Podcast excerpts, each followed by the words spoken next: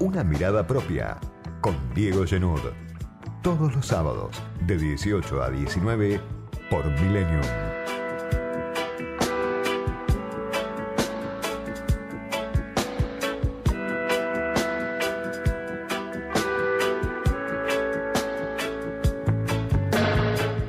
Semana 1 de Sergio Massa como superministro, más que un primer ministro, interventor del gobierno.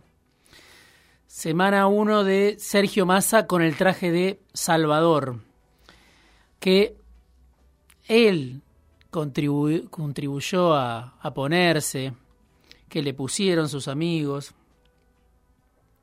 y que ahora, bueno, empieza a pesar no se sabe si a favor o en contra.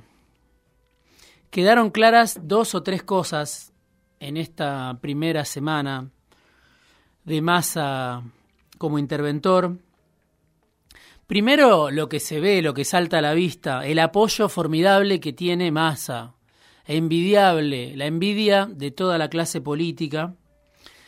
Lo vimos en la Casa Rosada, el apoyo empresario, de algunos de los empresarios de los que hablamos en este mismo espacio hace una semana, sin saber que iban a estar en la Casa Rosada José Luis Manzano, el dueño de Denor, el dueño del grupo Vila Manzano, del Grupo América, Marcelo Mindlin, el dueño de Pampa Energía, el comprador de la empresa del clan Macri, que ahora está construyendo en Vaca Muerta la obra civil del gasoducto Néstor Kirchner, empresario muy importante, ganador de todas las eras, Marcelo Mindlin, del área energética. De José Luis Manzano no hay que decir nada. Francisco de Narváez, el dueño de Walmart también, estuvo en la asunción de Sergio Massa como interventor del gobierno. Daniel Funes de Rioja, representante de las grandes empresas, de todas las entidades patronales, abogado patronal. Hugo Moyano, Armando Cavalieri, Antonio Caló, Víctor Santamaría, dueño de medios de comunicación, sindicalista del SUTER, miembro del PJ porteño. Y todo un apoyo que no estaba en la Casa Rosada, pero igual se puede ver.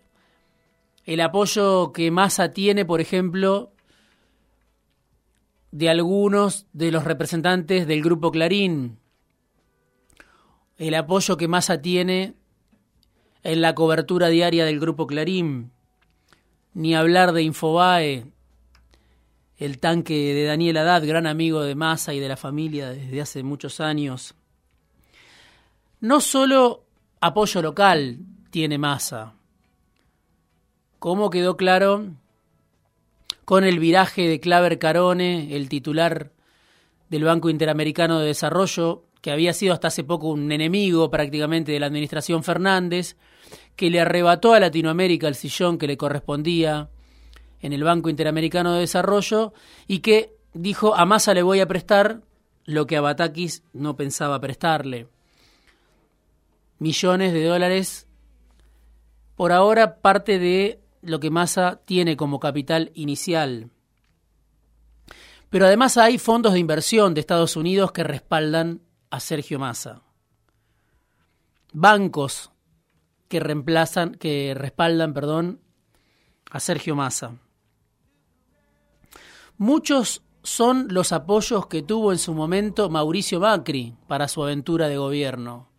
Tiene Massa el apoyo que tuvo Macri, por lo menos gran parte de ese apoyo que se ilusionó con el proyecto Macri, hoy está detrás del proyecto Massa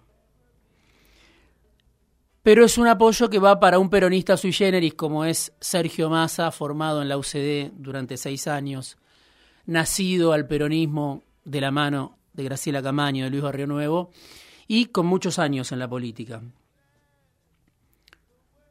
No es tan raro si se tiene en cuenta que Macri y Massa fueron socios políticos entre 2013 y 2017. En 2013 sellaron una alianza en la provincia de Buenos Aires cuando Massa armó el Frente Renovador. Claro, Massa lo ninguneaba en ese momento a Macri que corría desde atrás como líder opositor.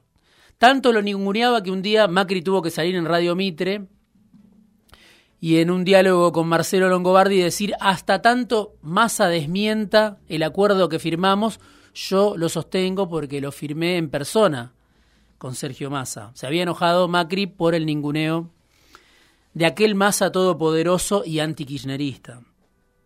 Después, lo que comentaba la semana pasada, Macri lo llevó a Davos y lo presentó ante Biden como el jefe del peronismo, ya como presidente, Mauricio Macri.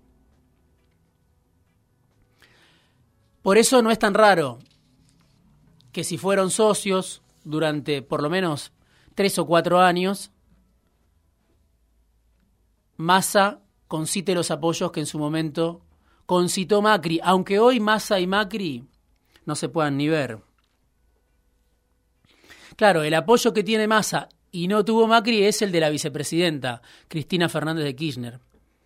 Es el de la agrupación La Cámpora. Es el de sectores como el de la CTA de Hugo Yasky. Ahí está la sorpresa en todo caso, que Massa tiene los apoyos del kirchnerismo,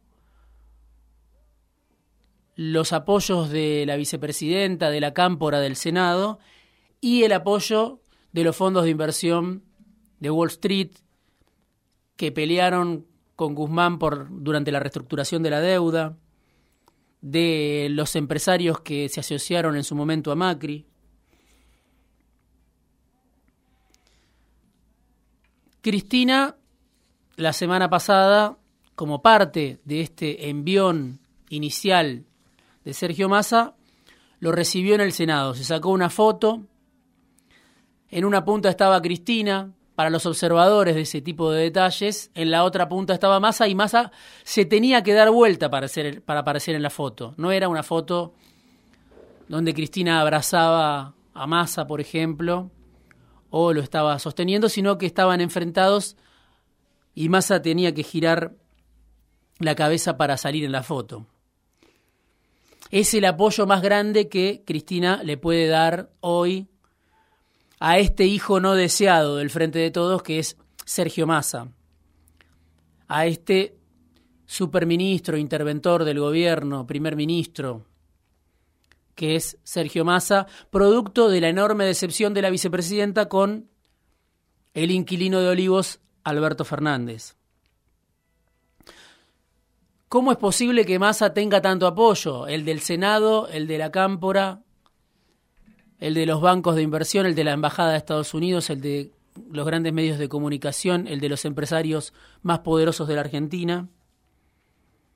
Todos quieren que Sergio se ponga el traje de Salvador y lo salve. ¿Puede salvar a todos al mismo tiempo? ¿Puede salvarse él? ¿Massa se puede salvar? ¿El Salvador? ¿O se van a ahogar, se van a ahogar algunos en el camino? Eso es lo que todavía no está claro. Lo segundo que pudimos ver esta semana, junto con ese apoyo formidable, descomunal, envidiable, que mostró Massa, que entró en escena por Massa, son las dos caras del superministro. La jura de Sergio Massa, la euforia generalizada, el cántico de borombombom, borombombom, somos del Frente Renovador, el masismo residual que se cree victorioso, o por lo menos aparecía victorioso en la Casa Rosada, al mismo tiempo que lo estaban velando Alberto Fernández, el masismo estaba de fiesta. Los resabios del masismo, los que todavía lo acompañan, lo acompañaron incluso en el peor momento, cuando Massa se fue deshilachando y fue perdiendo adhesiones, apoyos. Muchos de los que lo vieron a Massa dar la vuelta al mundo en muy poco tiempo y se fueron hacia distintos polos. Esa escena, la jura de Sergio Massa, la fiesta en medio de una situación crítica, alumbra o muestra o deja muy clara la naturaleza de Sergio Massa, el ADN de Sergio Massa, del que hablábamos la semana pasada esa tentación del superministro de almorzarse la cena. No puede contra esa esencia el superministro. Y esa escena del Frente Renovador, de, los resabios del Frente Renovador, del masismo residual, festejando en pleno velorio de Alberto Fernández, contrasta con la otra, cuando lo vimos a Massa, como alguien me decía, más aplomado, leyendo su discurso, ahí sí en el rol de ministro de Economía, domando su propia ansiedad, con la intención de transmitir una imagen de seriedad, de que es consciente del desafío, de los problemas que existen, tratando de despegar él del traje que él mismo se puso, el traje de Salvador, diciendo, no soy un Salvador. Un mensaje, el del Ministerio de Economía, de un masa que busca contener la euforia y busca ocuparse de los problemas, sobre todo poniendo como eje principal de su gestión el orden fiscal, léase ajuste fiscal que se viene a partir de ahora, porque Massa va a poder hacer lo que Guzmán no pudo con el apoyo de Cristina, porque Massa va a poder hacer lo que Guzmán no pudo con el apoyo de la Cámpora. Se viene, y este es el tercer dato, para destacar, junto con el apoyo que tiene Massa, junto con esas dos caras que mostró Massa, el tercer dato es que se viene un ajuste muy grande, que Massa quiere cumplir con el fondo, quiere cumplir ese acuerdo que la Cámpora decía que era incumplible ya antes de la guerra. Y lo hace ahora con el apoyo de la vicepresidenta, con el apoyo de la agrupación del hijo de la vicepresidenta. Una Cristina debilitada, que, forzada, producto del fracaso de Alberto Fernández, se entrega por el momento al arte de masa y asume que no hay margen para otra cosa, que no hay margen para Kisilofismo, para Kisilov, para, para Augusto Costa, para ninguno de los economistas que uno identifica como los economistas de confianza de la vicepresidenta. Por eso termina Massa como Salvador, porque se debilitó tanto el Frente de Todos en sus 32 meses de gobierno que terminó en masa, que era un actor de la mesa, pero que estaba en un costado de la mesa. Bueno, hoy está a cargo prácticamente del gobierno, ¿no? Con este apoyo formidable, envidiable, del que hablaba, y que solo Horacio Rodríguez Larreta puede empardar. No hay otra figura en la política que tenga ese blindaje mediático que tiene masa, solamente lo tiene Rodríguez Larreta desde la ciudad de Buenos Aires, todavía como una figura que no termina de cruzar la General Paz, Rodríguez Larreta. Hay que ver si cuando salta la nación conserva ese blindaje. A Macri le duró poco, tuvo muchísimo apoyo mediático, pero en un momento lo empezó a perder a medida que avanzaba el desastre del macrismo en la gestión. Bueno, Massa, después de todo ese ida y vuelta que dio, después de dar la vuelta al mundo en tan pocos años, sigue teniendo ese apoyo que estamos viendo, casi sin fisuras. Pero llega Massa, y este es el problema de fondo, en el peor momento, con una fuerte presión por la devaluación, con una inflación descontrolada, ahora viene el índice de julio, hablan de 7%, hablan de 8%, en julio, tras la salida de Guzmán, por la corrida cambiaria que ya lo tenía muy mal a Guzmán y que se potenció con la salida de Guzmán, y con salarios que vienen perdiendo, con ingresos que vienen perdiendo, algo que siempre en este espacio mencionamos, aunque no es la agenda que domina la discusión pública.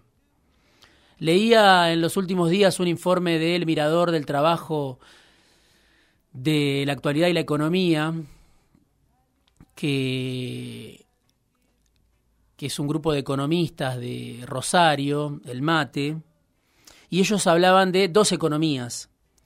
La brutal caída de los salarios informales, jubilaciones y el sector popular. Eso es lo que se está viendo. Mientras crecen algunos sectores, crecen menos por la falta de dólares, porque no hay plata, por distintos motivos, por la inflación descontrolada. Hay sectores que crecen menos pero está creciendo la economía y en algunos sectores crece también el empleo.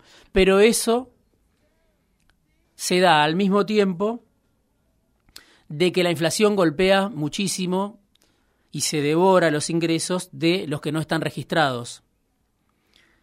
Sus ingresos, dicen los economistas del mate, retroceden a niveles de 2001. Y esto tampoco es sostenible, dice este grupo de economistas que lidera Sergio Arelovich, economistas de Rosario. El problema o el drama del que hasta ahora Sergio Massa no habló y no hablan tampoco la mayoría de los sectores que lo apoyan. Una curva de salarios que no deja de caer desde 2015. Actualmente el nivel de los salarios es 7% más bajo que en el último año del gobierno de Macri, donde, por supuesto, ya estábamos mal. En el reparto de la torta, dicen los economistas del mate, los asalariados se llevaban con Macri, con el último Macri, un Macri ya muy debilitado, muy prendido fuego en sus promesas. En ese momento los asalariados se llevaban dos puntos más de lo que se están llevando hoy en el reparto de la torta. En 2018 las jubilaciones se llevaban el 52% del gasto total del Estado. Bueno, hoy se llevan el 42%. Perdieron 10 puntos las jubilaciones en el reparto total de los gastos del Estado. Eso se llama ajuste, eso se llama licuación. Por eso viene Massa como Salvador, con gran apoyo del poder económico, con apoyo de la vicepresidenta, a hacer un ajuste después del ajuste. Esa es la gran tarea, la tarea inicial de Sergio Massa, el plan de Massa para arrancar el ajuste después del ajuste. Por esta realidad que mostramos, que muestran los economistas que lidera Sergio Arelovich, de salarios y jubilaciones que ya vienen perdiendo, obviamente, con la inflación y mucho. Y no solo se encuentra con una inflación descontrolada, no solo se encuentra con salarios muy deteriorados, con sectores que son empujados cada día a la pobreza, sino que, sobre todo, y lo que más le duele a Massa o lo que más le preocupa, y todavía no se sabe cómo va a resolverlo, la falta de dólares.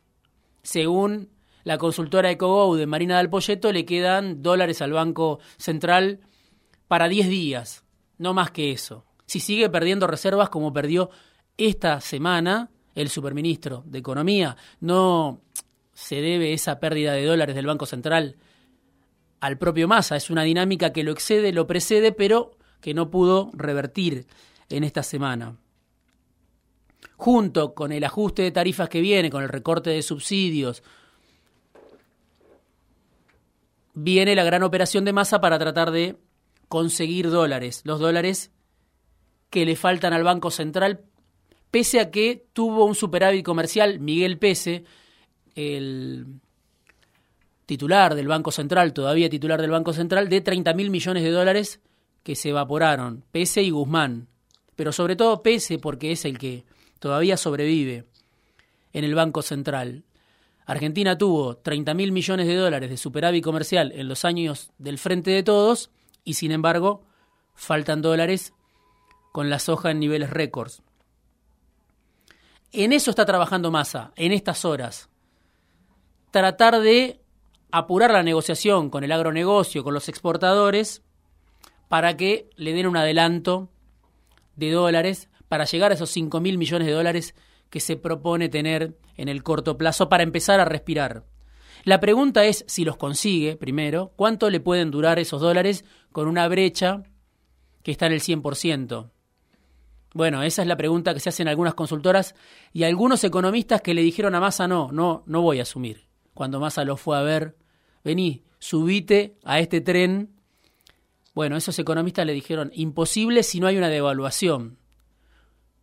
Por más dólares que consigas, si no devaluás, se te van a seguir yendo los dólares por una puerta, entran por una y salen por otra, los estás regalando para los importadores que se los llevan a 130 pesos y que en algunos casos se están estoqueando, están practicando el deporte de robarle dólares al Banco Central.